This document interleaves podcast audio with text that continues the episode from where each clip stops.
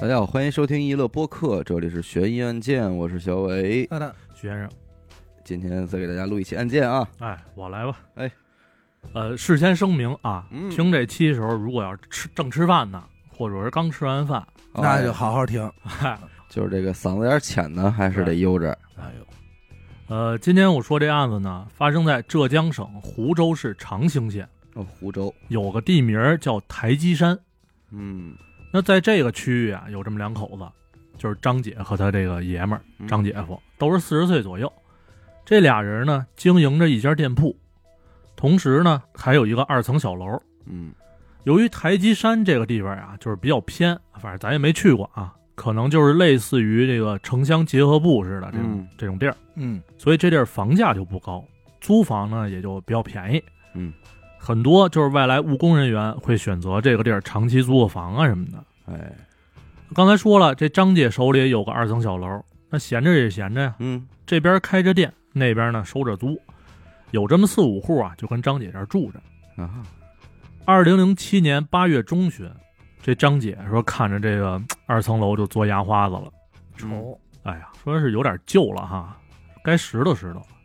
正好这阵儿呢，店里也不忙，也没别的事儿，手头也宽裕点儿，说好好装修装修，装完了呢，我好顺理成章的给他们涨涨房租。嗯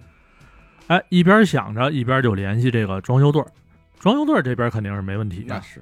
那现在最大的问题是什么呢？是这帮租户啊，都是打工人，得轰走，他不是轰走的事儿，嗯就是是白天基本上是不在家，晚上呢人又得回来休息，嗯所以张姐这边是白天不能进，晚上不能干，呃、不不不能干活啊。那这就是等于不让人走就给人家装，呃，对，反正他就想招儿呗，就嗯思来想去说，那不行就跟他们聊聊，嗯，对，就白天装不就完了吗？就把这情况呢跟他们也说清楚了。张姐怎么想的呀？说说让他们呀给我一把备用钥匙，白天你上你的班儿，我干我的活儿，哎，晚上我这收工了，你回来踏实睡觉嗯，两全其美嘛，不谁也耽不耽误。哎，那说干就干呗。张姐呢就开始挨家挨户的敲门，说老李在家吗？怎么怎么着，跟人说明白了。哎，人家把备用钥匙放到这个张姐手里头，这家就算完事儿。嗯下一家老王在家吗？巴拉巴拉又说一堆。哎，老赵在家吗，一直敲到啊最后一家，嗯说老包，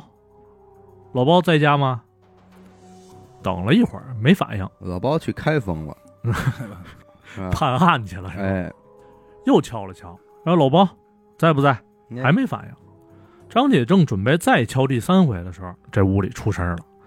说我这儿都躺下了、哦，啊，张姐你说什么事儿吧？嗯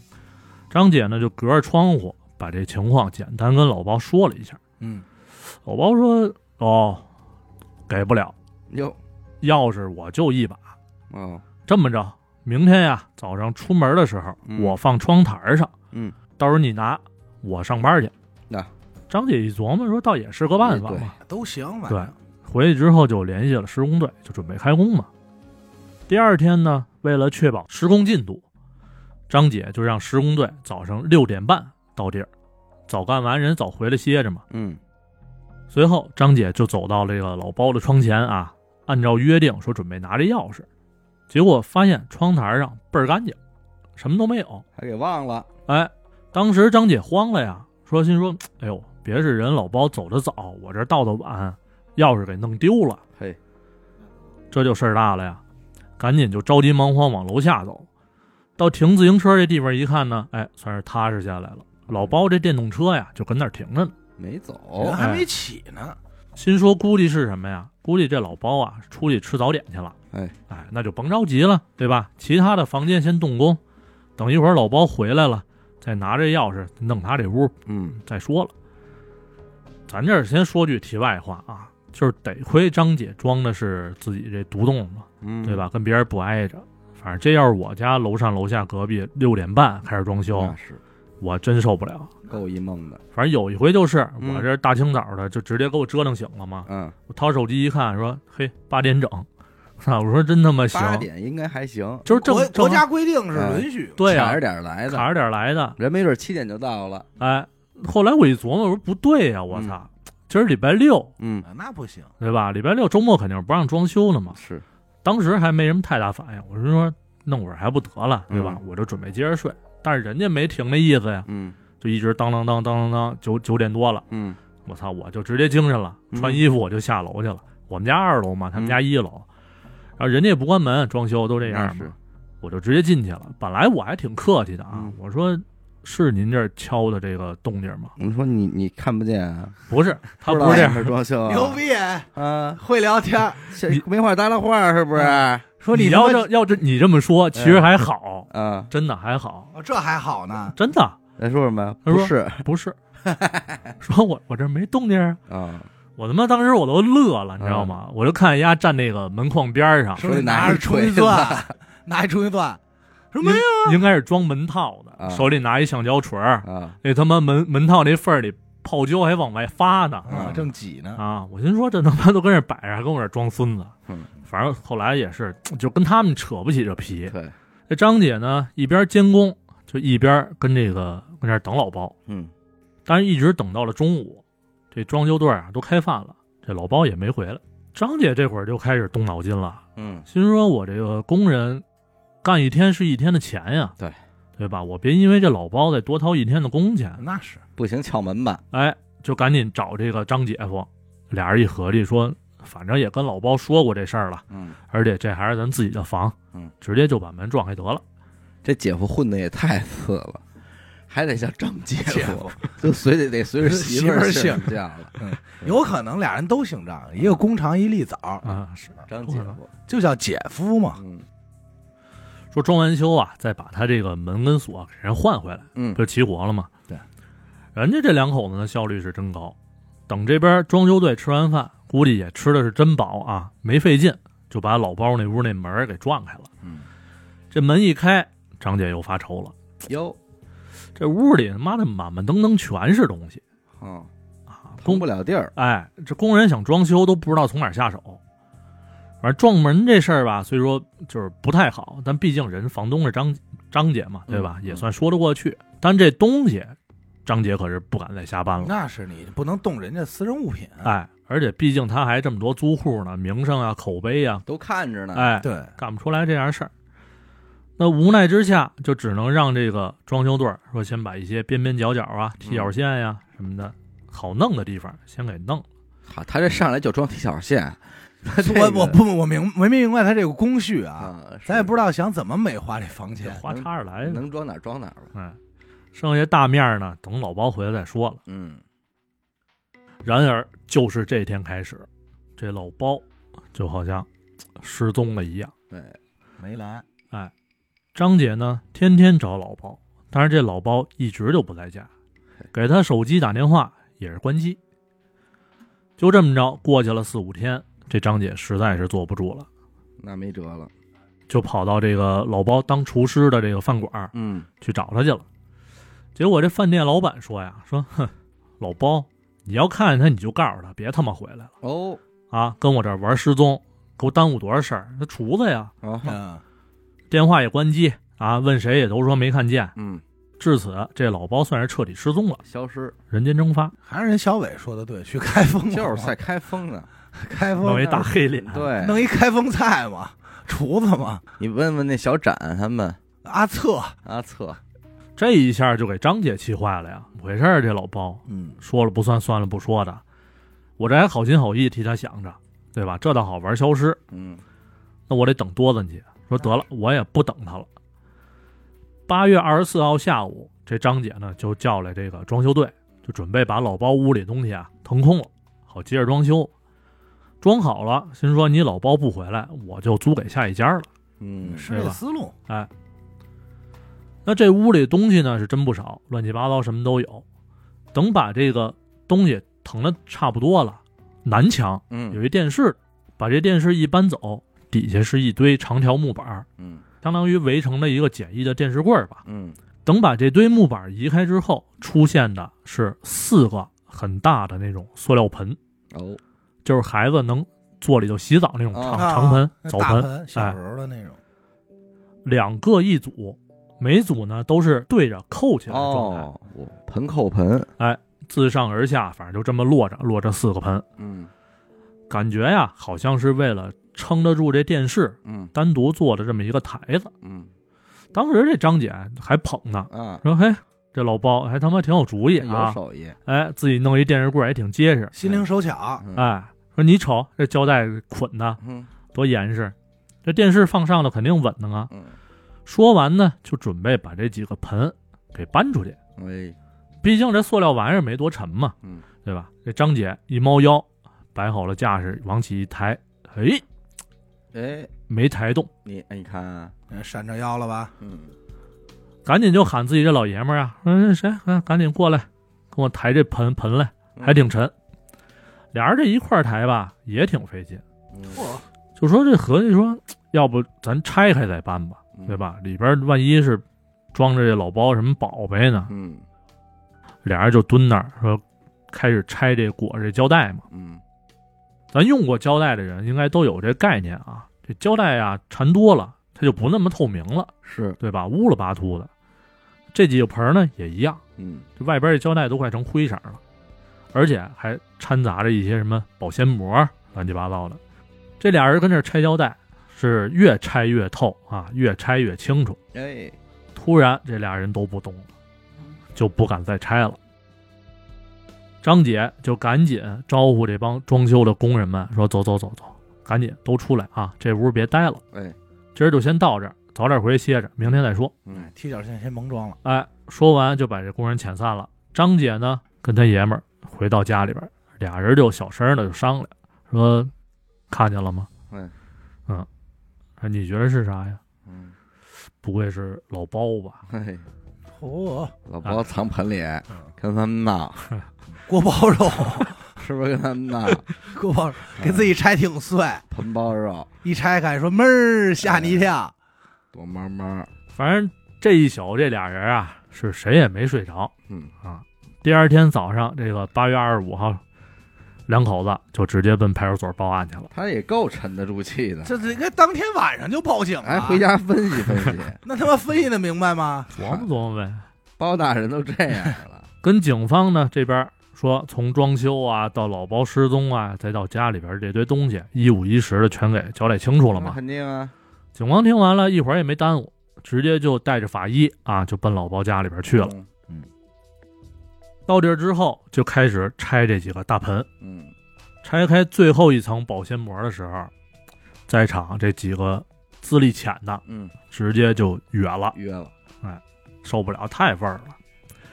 等把这盆彻底打开之后，发现一堆就是大小不一的肉块嘛，嗯都猜到了。然后一个比较年轻的警员啊，就看看见这些了，说：“哎，师傅，这不是什么腌肉吗？腌肉，啊，腊肉搁一盆儿里干嘛？腌坏了都。”嗯，他说完了，这后脑勺子就挨一下，说：“你他妈瞎呀！”说你他妈不吃一块儿去，啊，你好好看看那是腌肉吗？嗯那几根手指头，你是一个没看着，啊对，吧？这边警方在屋里头取证，那边屋外头张姐也等着信儿呢。嗯过了一会儿呢，这负责这事儿的人，咱就说这所谓的这马德胜吧，嗯啊出来了。张姐赶紧凑跟前儿说：“那个是是老包吗嗯，？”马德胜说：“不是。哦，啊，这就认出来了。”说：“你先回家吧，啊嗯，有事儿再找你。”反正听听这消息呢，咱也不好说人张姐什么心情，对吧？是不是老包他怎么想的，嗯咱都不知道。啊，至此呢，这张姐也算杀青了，没得事儿了。装修先别干了，那这碎成一块儿一块儿的腌好了的，不是老包是谁呢？嗯，经过法医的检测啊，死者是一名女性，哦，而且死亡的时候还怀有身孕。嚯嘿，死亡的时间不短了，但具体多长时间啊？因为这个被淹了，嗯所以就不太好推断。之后经过一系列的这个勘查吧，以及警方的推测啊，这老包就逐渐的坐实了这个嫌疑人的身份，那因嗯是为在他屋里的事儿嘛。他这突然失踪呢，也就顺理成章的变成了畏罪潜逃。嗯通过警方的走访调查啊，咱得知这老包原名叫包耿宝，哎， 我的妈呀！这好名字，包耿宝啊，我跟你说，这一般大舌头可能还真来不了，鼻音重呢。来不哎了，包括猫，当年呢是四十一岁，安徽人，失踪之前啊，长期在这个制城，也就是边上他干活那地儿一饭馆打工，当厨子。很快啊，这警方这边就成立了一专专案组，兵分三路，说对这个老包进行调查。嗯一路人马负责调查老包的这个社会关系网，嗯另一路负责在案发当地以及周边这些辖区的旅馆呀、洗浴啊、网吧，反正能待人的地方吧，就逐个排查。那其余的人就是负责通过这个网络，嗯，在全国范围内进行这个信息检索，还有就哦什是么找监测人找人。简单来说啊，这几条路没一条好走的，因为老包这人本来就是外来务工人员嘛，嗯对吧？所以他在当地的这个社会关系也是很简单，同事朋友对他了解都不多，而且几乎是大同小异，有用的线索几乎没有。那当地的旅馆、洗浴、网吧也查不着任何踪迹，嗯这人呢，要么就是跑回老家了，要么就是流窜到别的地方。刚才说了，老包啊是安徽人，虽然在老包的这个安徽老家发现了几个跟他同名同姓都叫包耿宝的人，但是经过调查，无论是年龄还是体貌特征，没有一个跟他对得上的。嗯那眼下这种情况呢，在专案组看来其实也很好理解，这老包用的肯定是假名儿。嗯啊假身份，而且在案发之后啊，找不到任何踪迹，那保不齐就是已经换了另一个身份，对对吧？躲避追查嘛。紧接着，警方就赶紧调转方向，一方面根据老包留下的这个，在他屋里找到那些工作站照片什么的，根据这些进行调查；那另一方面呢，继续挖掘这个老包的真实身份。嗯其实真的是很快啊，嗯刚调转方向这天晚上，一个叫老王的人就给警方提供了一条非常有用的线索。哎老王看着警方手里这个工作照，嗯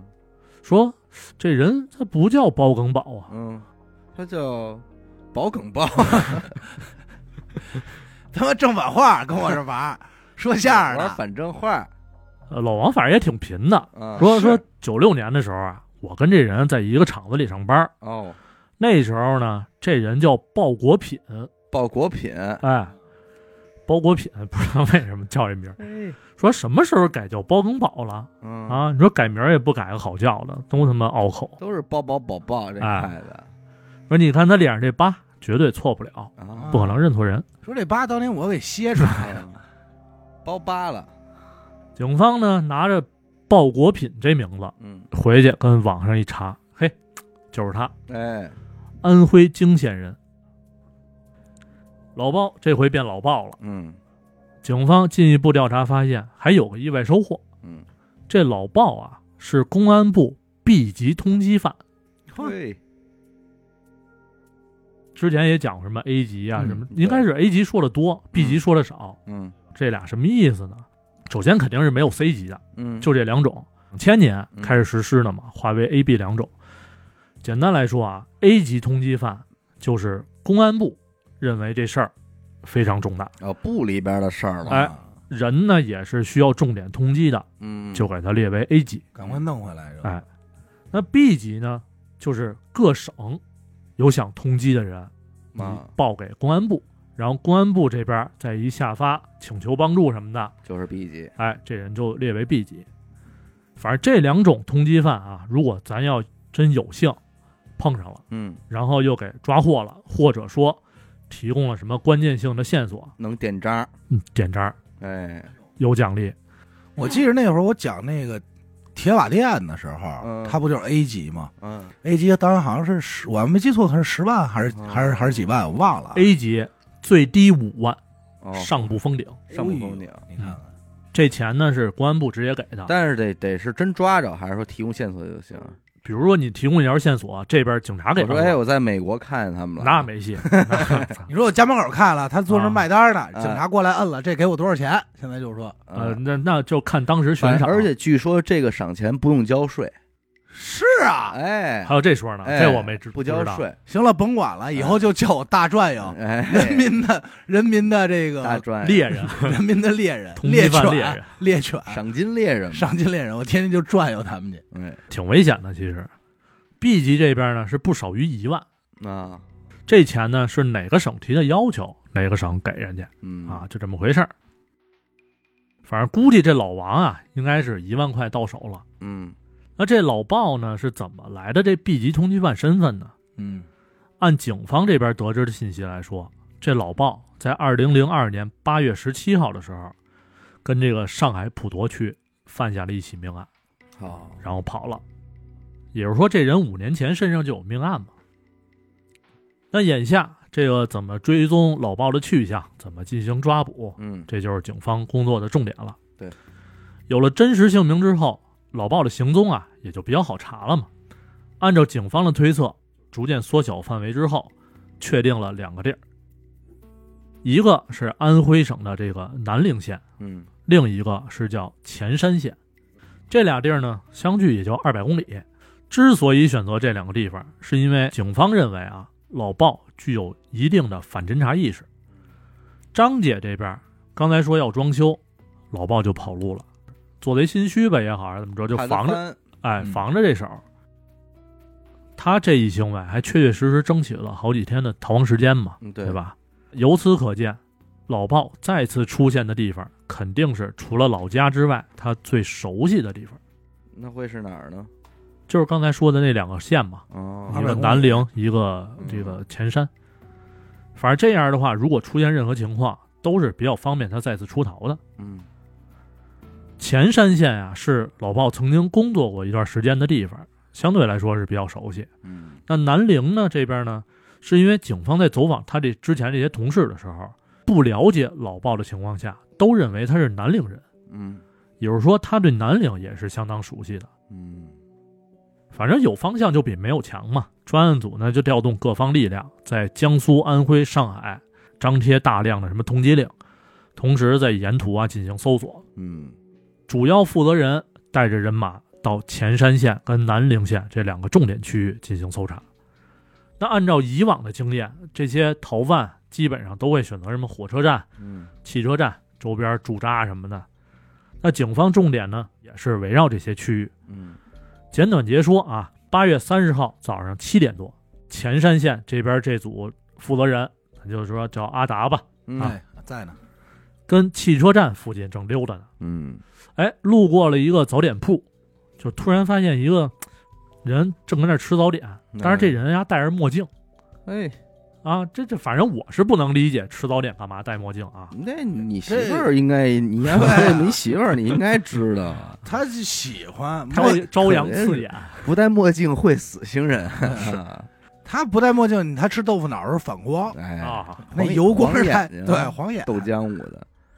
反正这个装扮上来说就很可疑。嗯但是对于当时这阿达来说啊，嗯这个墨镜都是次要的。嗯因为为了抓捕这老鲍，专案组上上下下所有人就已经把老鲍的长相啊、体貌特征啊门，儿清了，哎，刻在脑子里。我给纹身上的，对对说脑门上有一月牙那他妈也太好找了，啊，那就没必要戴墨镜了，应该戴一个头头巾箍啊。对，戴一帽子好吧？反正说绝对不会认错。但是呢，这眼下阿达只是孤身一人，哎，其他人都在别的地方进行调查呢，他也不敢贸然行动，那是因为这老鲍啊，这反侦查意识很强啊。如果他是戴墨镜，你以为他喝豆浆呢？哦，他撇呢，来回看呢你以为喝豆浆，实际上喝混 了呢，哎，他就是瞎子，喝着豆喝浆着不知喝着道豆浆撇那馄饨呢，吃别人的，哎，你不知道他吃哪碗， 就是就包偏见。这阿达啊，如果说没有抓捕成功的话，哎，让他跑了，因为一对一嘛，对对吧？那很有可能就再也找不着这人了。对，在对吧这块儿我打算给阿达点一个赞，一万块钱就没 了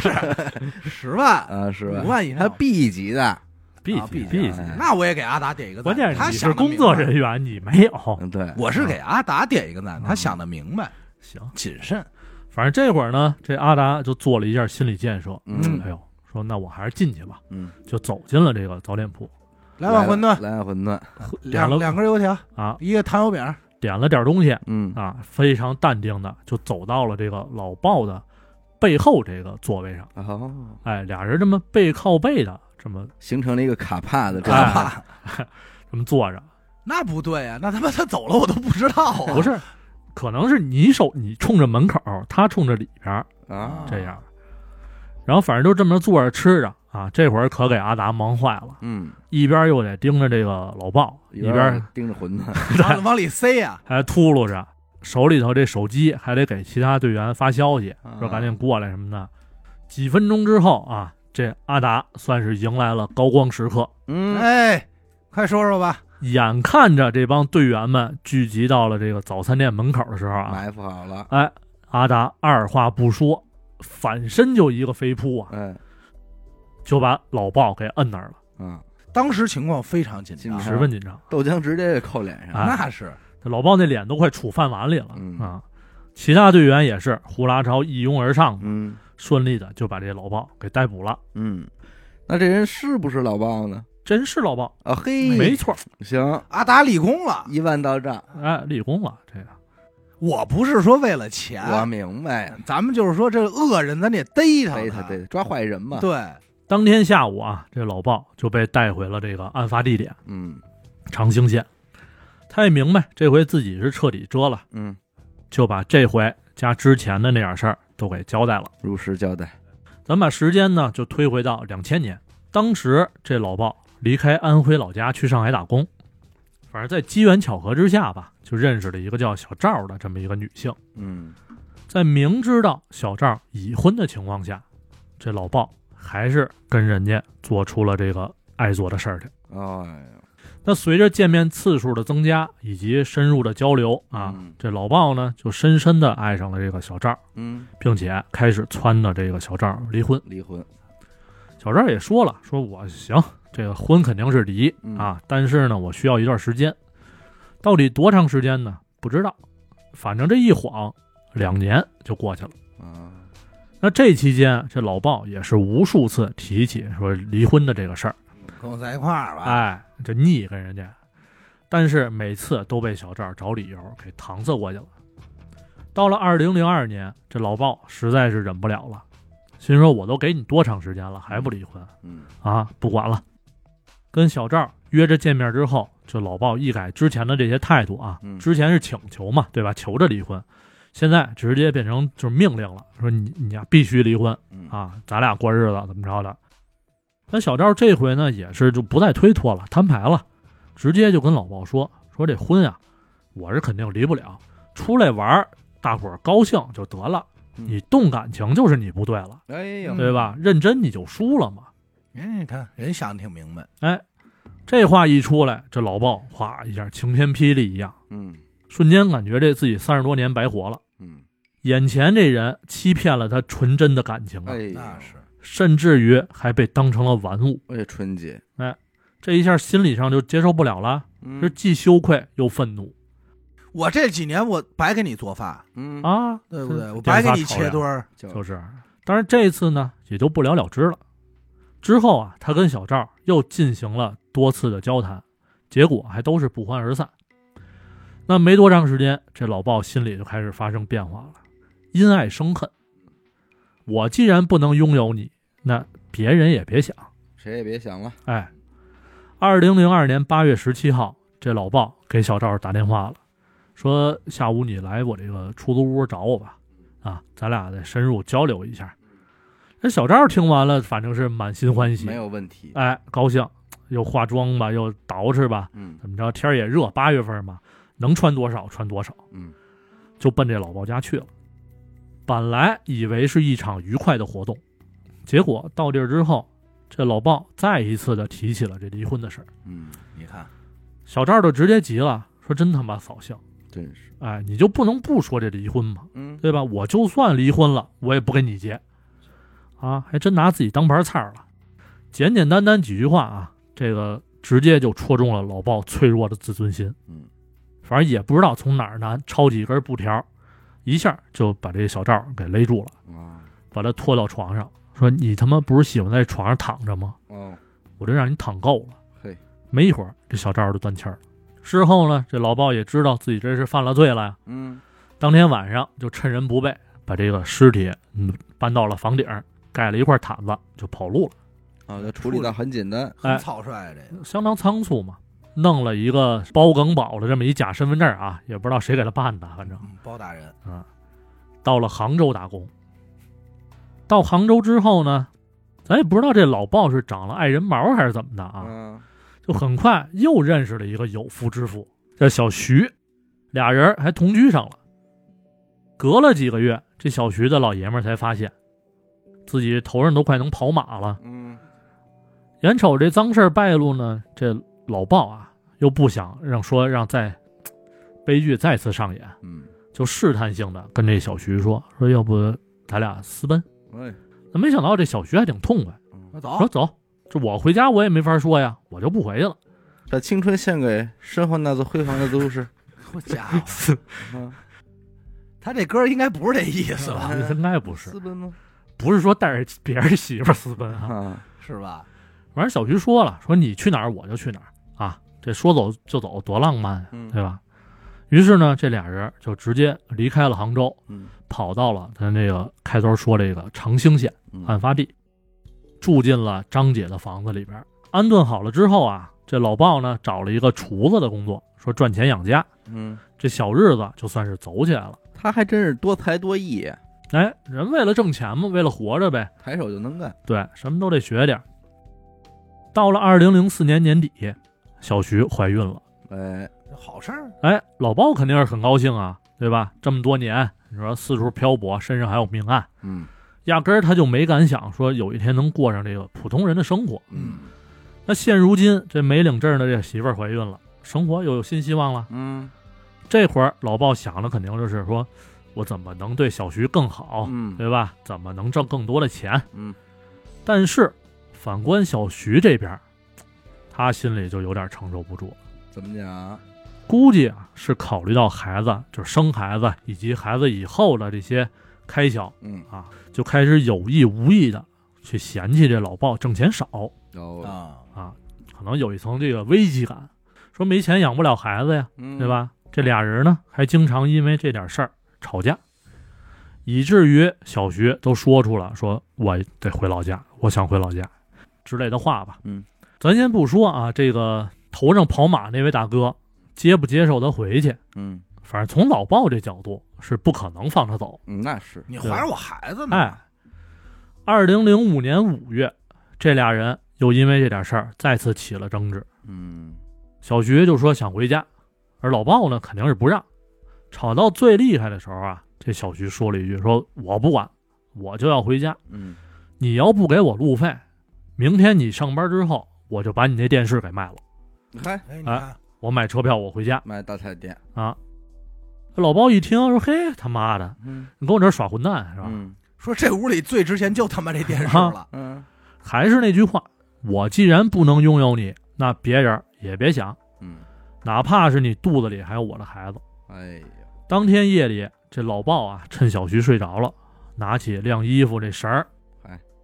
往脖子上一套，走你！断了气儿的小徐呢，被老鲍扔在了屋里边这南墙根儿。嗯第二天早上，老鲍跟没事儿人一样上班去了。之前咱说了，咱这老鲍不是厨子嘛，嗯对吧？跟饭馆儿这一边炒菜一边就琢磨这事儿。怎么弄啊？其实我现在这工作也稳定了，之前那档子事儿也没人找我，嗯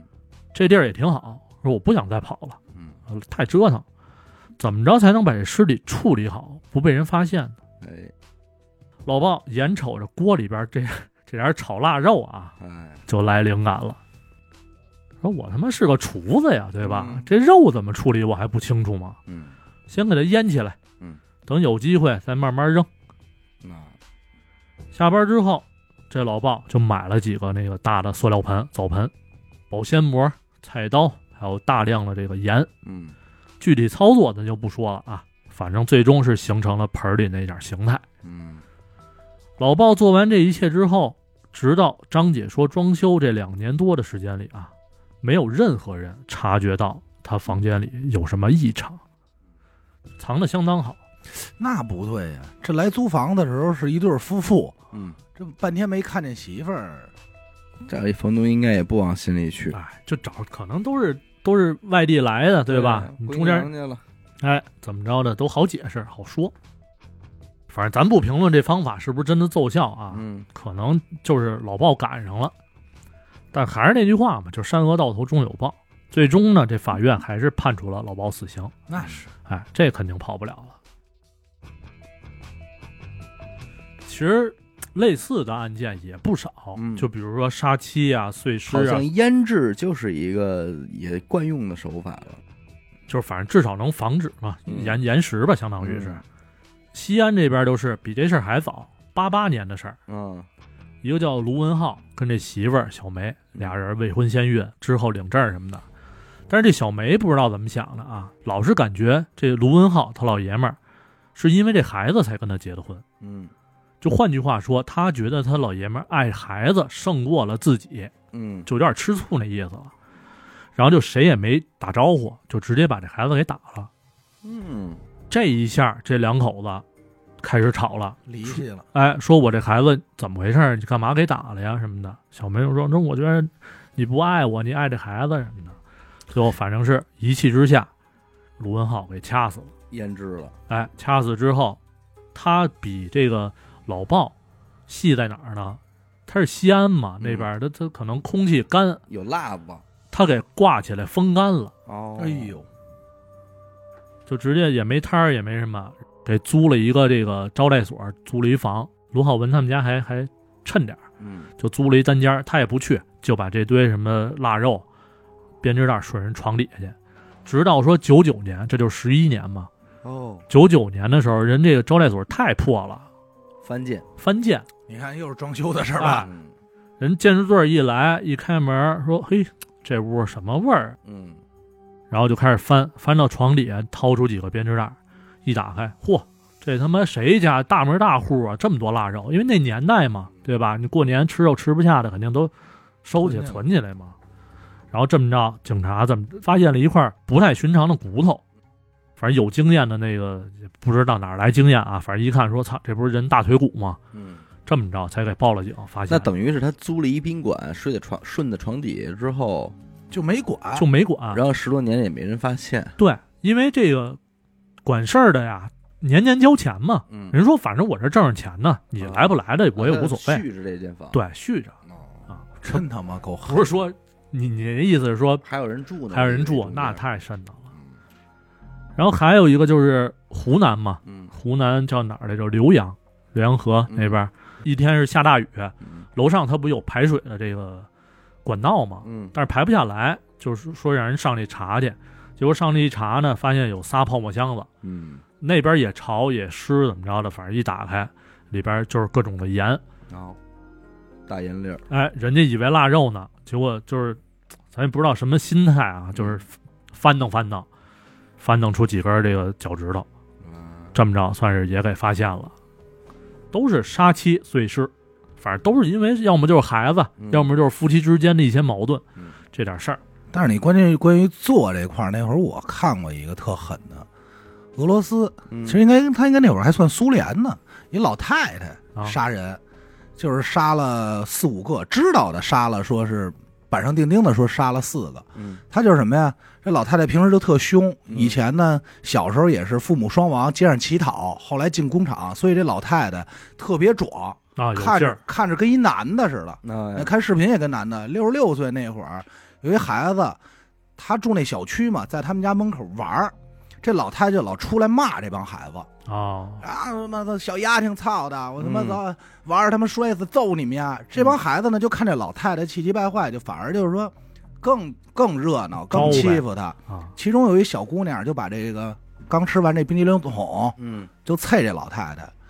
转身这姑娘就小小姑娘就消消失了。嘿，哎，就给剁了。剁完以后呢，怎么发现的呢？这小姑娘是有一人大晚上，就是跟这个咱说南京美食街嗯啊和这个南大碎尸一样，说捡一打开，一发现冻肉。嗯你说这这个别糟践了别，糟践呀，说回家算了，给狗吃吧。一解冻，发现这不是不是他妈肉，是一人脑袋嚯，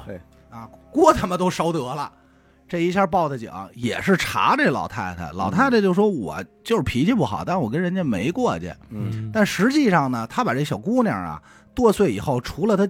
做不了骨头比较硬的地儿，剩下她全都打成馅儿了。哦，哦，打成馅儿以后呢，他就给邻居了，还分了，分了，就整个这栋楼里的邻居都吃过，都吃了，你看，剩下还有给了一些什么野猫野狗。所以当时这周围邻居对这老太太的态度是什么呀？说你别看，说是刀子嘴豆腐心，嗨，天天骂人，但是对邻居还挺好，天天拿这斧头把儿敲狗，嗯但是喂猫喂狗，哦，哎，就觉得说挺好。嗯后来是来了几个，反正房东包括他邻居，他都给做了，做成丸子了，哦，完事儿给送过去，肉冻丸子什么的给人分食，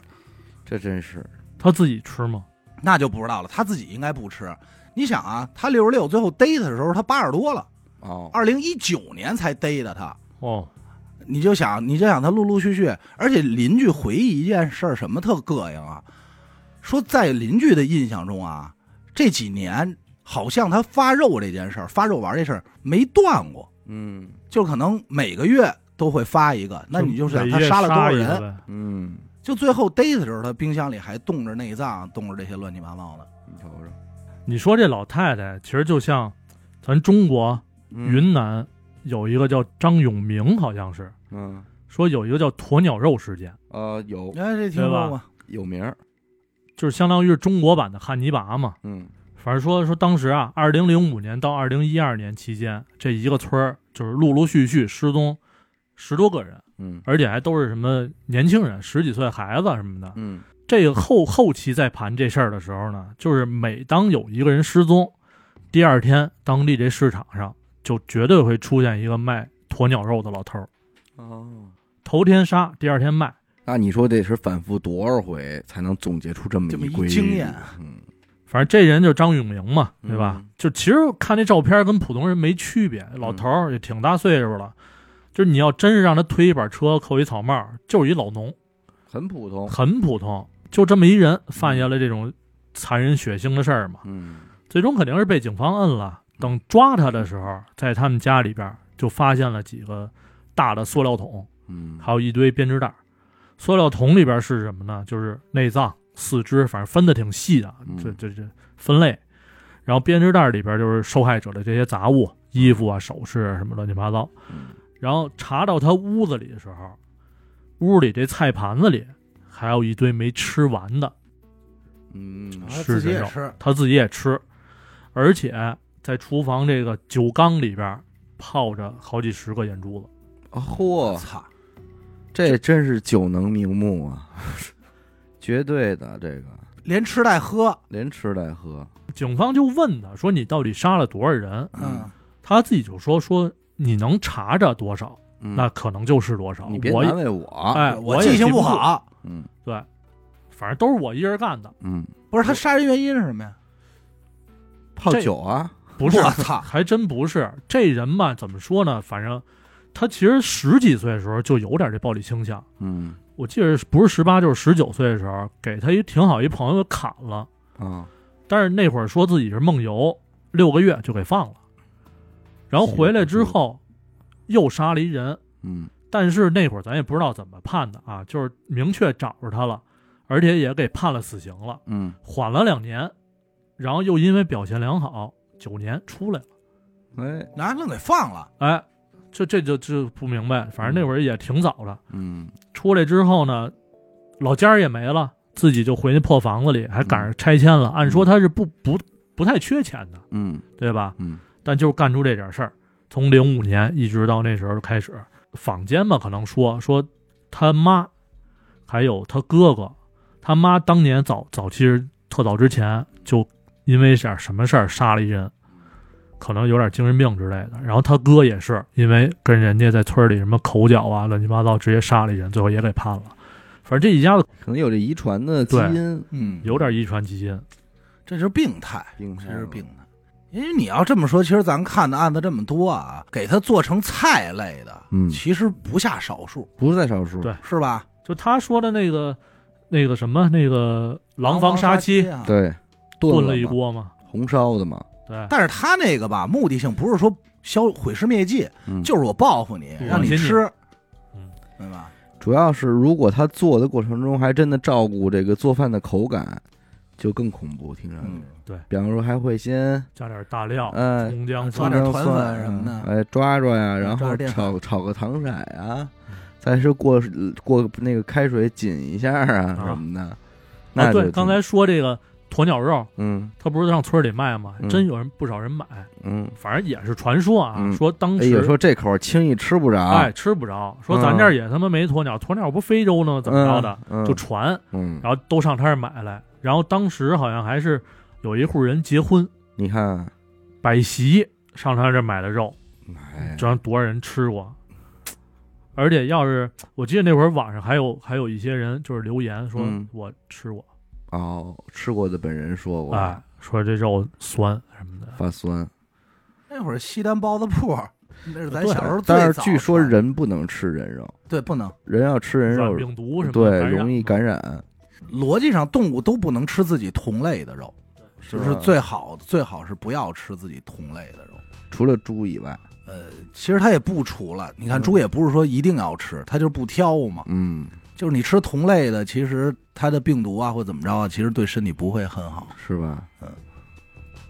反正我小时候听说那会儿就是西单那个嘛，好多他们都当那个恐怖故事讲，嗯，然后好多人讲完以后就会说，说是人肉是酸的，那，哎，都这么嗯一个，对对最后就会吓唬你，就是那意思。操，人肉这味儿我知道嗯，啊，那就种。号称他吃啊过，对你听说，哎呦，真吓人哎啊！，够他们吃的吗？这点儿，包括那会儿好像牛西安牛肉面嗯，也是，杀完以后搁面里就有这卖个。说法，呃，不不，这好，这是一真实的案子，嗯，也是嗯杀完人不知道怎么处理，说我操，我这不是开面馆的吗？他得吃牛肉面呀、嗯，我切成块儿。只要是厨子沾这个，肯定他得有法处理。所以其实什么呀？你看这样子就是不能私奔，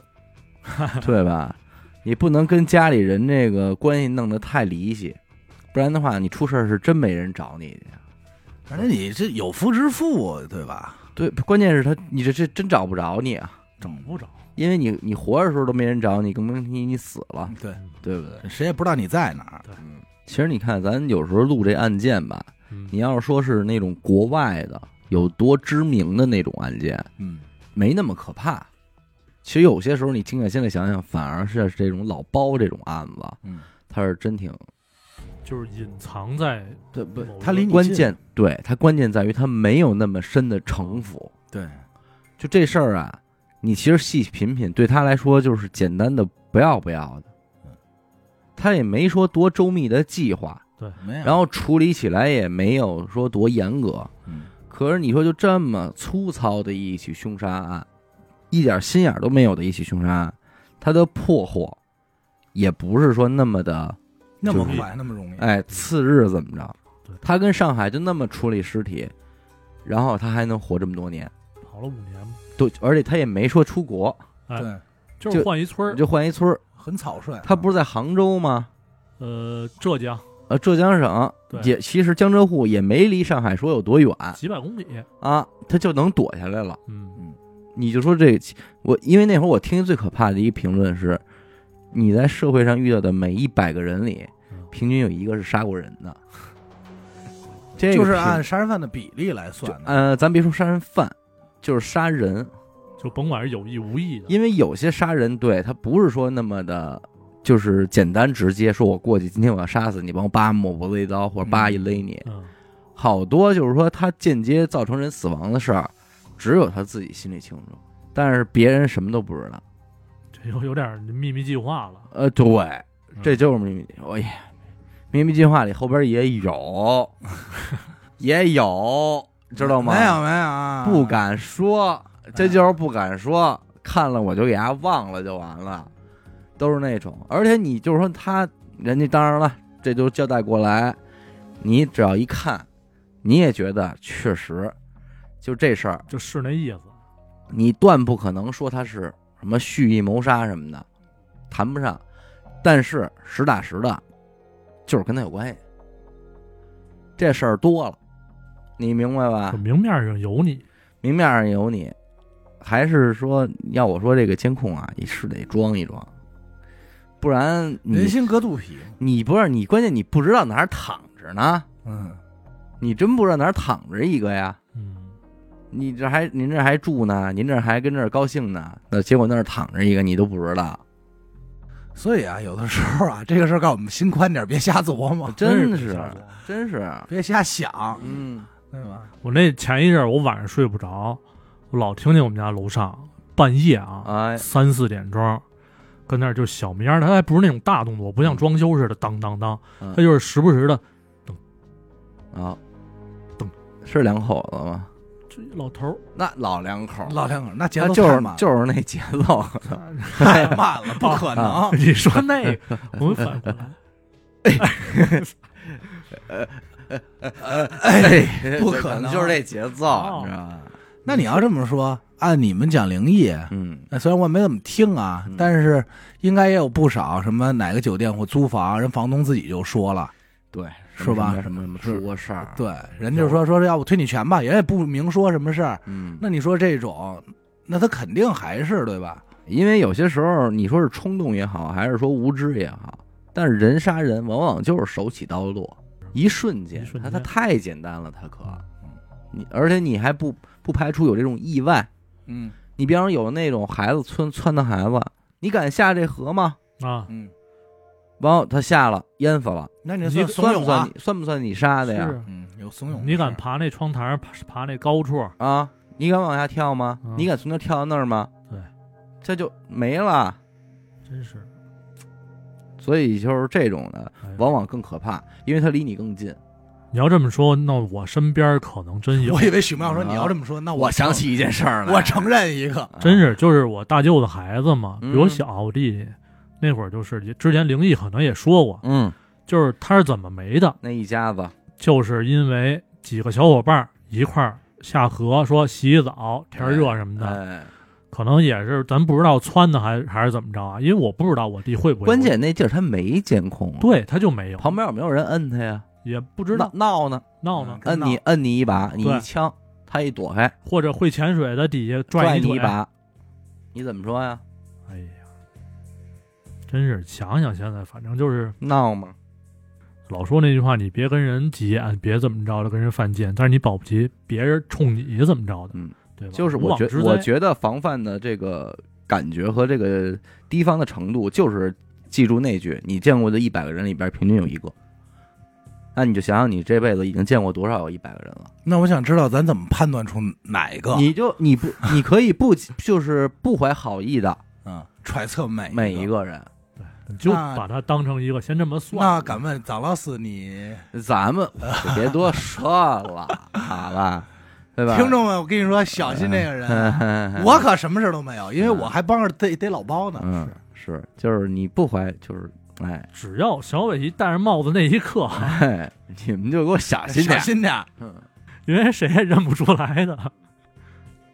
前一阵儿跟家没事儿看看纪录片儿什么的，看着那些个徒步啊、远行啊、搭车呀、什么的，啊有时候啊是说无人在他区们什么的享受那些风景和旅途的同时，其实挺危险。也替他们捏把汗，对，真风是险真是替他们捏把汗。嗯，大家还是得做好这个就防人之心不可无嘛。防人之心不能无。嗯，你知道那天那个嗯特早之前看过一个恐怖电影杀人片嘛，嗯，就是血浆片儿，叫《此屋有我造》啊，你此物你有我造，啊屋屋子的此屋屋，嗯你应该也是听说过是吧？我没听说啊过。，上来，咱就别讲剧情了啊，就上来那个人，他就说我怎么成为杀人犯的？我杀的第一个人，嗯原因特别简单，就是我开车回家的路上有一女的车坏了，嗯让我帮她去弄一下这个车，修这个千斤顶。嗯，我带她去了，这一路上这女的就跟我这儿逼逼，啊，啊，就是贫，絮叨，哦然后絮叨，然后就是激我说，哎，我觉得你特像杀人犯，那怎么怎么着的，然后来回两趟给弄烦了，直接咣拿这千斤顶一下就给凿死了我我我，你说这我知道了啊。我在抖音上看过那个呃片段是吧？快剪啊啊，嗯啊现在好像没有了，应该也被禁了。这片儿这片儿太太血腥了啊，对对对，轻易别搜嗯。但是你就说这这种他是不是是对吧？就是他真是生逼出来啊，的。对他原本这个人可能也没有这个想法，命运命或运者。命运。嗯行，感谢您收听娱乐播客。我们的节目呢会在每周一和周四的零点进行更新。如果您想加入我们的微信听众群，又或者是寻求商务合作的话，那么请您关注我们的微信公众号“娱乐播客”。我是小伟，的，学生，我无必要再说两句啊。您看，我们每期结尾都会花上一定的时间告诉您，如果您想加入我们的微信听众群，可以关注我们的微信公众号，叫“一乐播客”，这就是您最正确的进群的渠道了。您不用再私信我这个怎么进群了，因为您私信我，有些在平台上我没法给您回微信这俩字儿，嗯，对，就是就很麻烦，而且我就咱是只能说地球见。而对，而且我也没法给您发，你说在这微信群它也没有个群号，哎我不是说那什么， ，QQ 号似啊的。现在您要加群的话，您只能在那个咱们的官方微信公众号上，就是去扫那个那叫什么二维码企业微信的二维码，对，那个是不可能满员的，上不封顶。您只要加了，肯定能给您加上。嗯它好像是几万人吧，嗯这个号不像那个小号是五五千人了，嗯所以绰绰有余，您就加就可以了，好吧？一定能拉您啊对！得，我们下期再见。拜拜。拜拜。